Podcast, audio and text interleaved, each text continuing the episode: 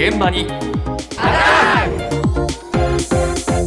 朝の担当は竹内島さんですおはようございおます。はようございます。寒さだけではなく乾燥も気になるこの季節ですが、乾燥といえばお肌だけではなく静電気が気になるとパチパチねはい、えー思います。パチパチ本当にいや嫌な季節になってしまいますが、まずこの静電気が発生するメカニズムについて千葉大学名誉教授星野克義さんに伺いました。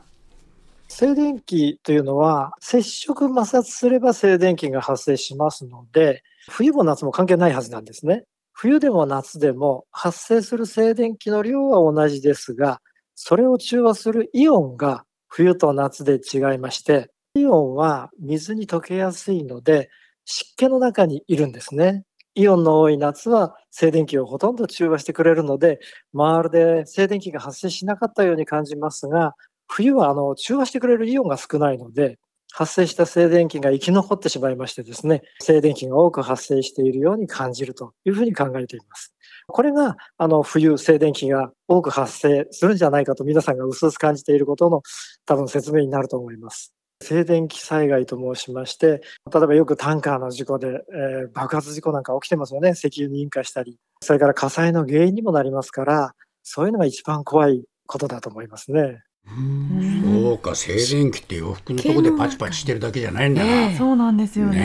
え火災が起きちゃう、ねえ。そうなると本当に大変なんですよね。え。そしてあの冬の方が静電気が起こるイメージうん皆さんあると思うんですが、まあ、実際には量は夏も冬も変わらないですね、えただあの水に溶けやすい静電気を中和してくれるイオンが湿気の少ない冬には量が足りずにバチッとした痛みを感じる。はい、静電気が起こりやすいと、ええわかりやすかったね、そうですね。はい。あなるほどと思いました、うん、そして先ほどのこの静電気災害についてなんですけれども実際に消防庁の消防白書によりますと2020年ガソリンスタンドなど全国の危険物を扱う施設で起きた火災のうちこの静電気の火花が原因のものが一番多かったと。いうことなんですね、ええ。まあ、一般の家庭でも火災につながる危険性があるので注意が必要と。ああこれは気をつけなきゃいけませんね、うん。えでちなみに星野さんがあの目安としてあくまでも我々の研究結果ですがとした上で湿度が60%以上だとほぼ静電気は発生しないとされていると、60% か。かなり高いですよね。家の中でね、ええ。加湿器入れてもはい。だいたい45から50ぐらいだもんな。そうですね。多くて50ちょっと。だよな60ってなかなかねそうなんです。設定しないもんな。多すぎるかなと思っちゃって。ね。ねええ本当にこの季節は、はい、難しそうなんですが、そこで気軽に行える静電気対策はないのか再び星野名誉教授に伺いました。簡単にはあの水道水にももちろんイオンが含まれていますので水道水をスプレーすれば良いということになります。ただ冬に冷たい水を体にスプレーするのは嫌だという人もたくさんいらっしゃると思いますので身近にあるものですとスキンケアローションですとか化粧水には必ずイオンが入っていますのでそれを塗ればいいですしそれからリンスなんかにもイオンが含まれていますので髪の毛の静電気を防ぐにはリンスも有効です。それから着るものについてですけども、冬なんか衣服を重ね着します。綿とか麻とか絹などといったものは静電気を帯びにくいので、綿の服を着合わせの中に入れると非常にいいということになります。で、実際に花火職人の方々は綿のシャツを着ているというお話も伺ったことがあります。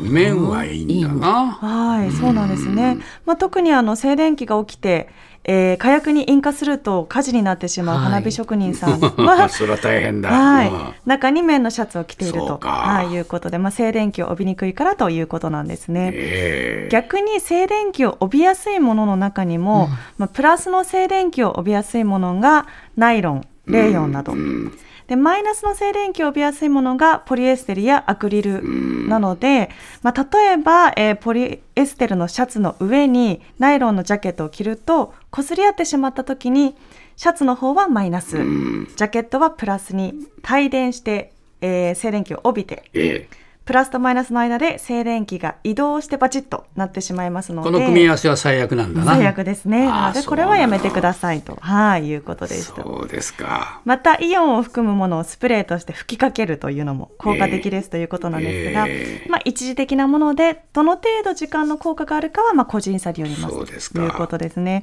なのでまあ一日中霧吹きでイオンを浴び続けたりするのは大変ですね と思ったんですが、えーはい、調べてみると気軽に装着できる静電気除去ツールがありました株式会社キングジム広報室リーダーの松永みなみさんのお話です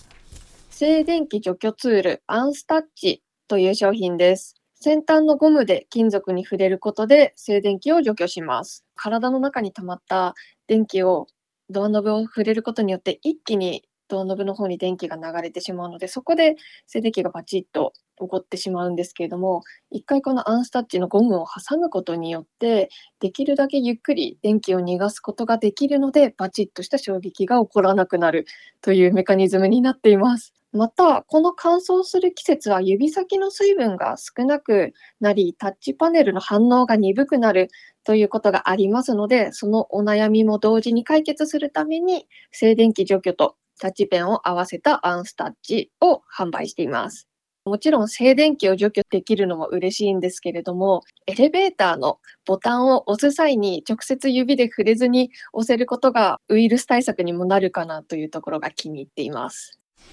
現物持ってきたのね、はい。ええ。こちら2種類フックタイプとリングタイプですね、はい。こう両方とども指で操作するのね。はい。そしてフックタイプはまあドアノブに引っ掛けられるような形。はあリングタイプは指輪のような形で常に装着できるとなってます。でなんだろうと思うだろうな人は そうですね。何つけてるのかなって思ってしまうかもしれないんですけれども、え価格はそれぞれ税込みでえー2970円、これがフックタイプですね。ええと、リングがに2640円とええいうことで、文房具取扱店や各種通販サイトで購入ができると。はいいうことなんですが、まあ、静電気だけではなく、ええ。ウイルス対策だったりとか、うん。あとパッチパネルさい、えータッチパネル対策にもなっているので、ええ。まあ、ぜひごご関心ある方は見てみてくださいということでした。そうですか、はい、えーまあこういうこういうんでピュッてやっとけばいいわけね、はい、やっていけば。えーいろいろこれからね静電気に悩まされる時期ですからね。いろいろ工夫してみましょう。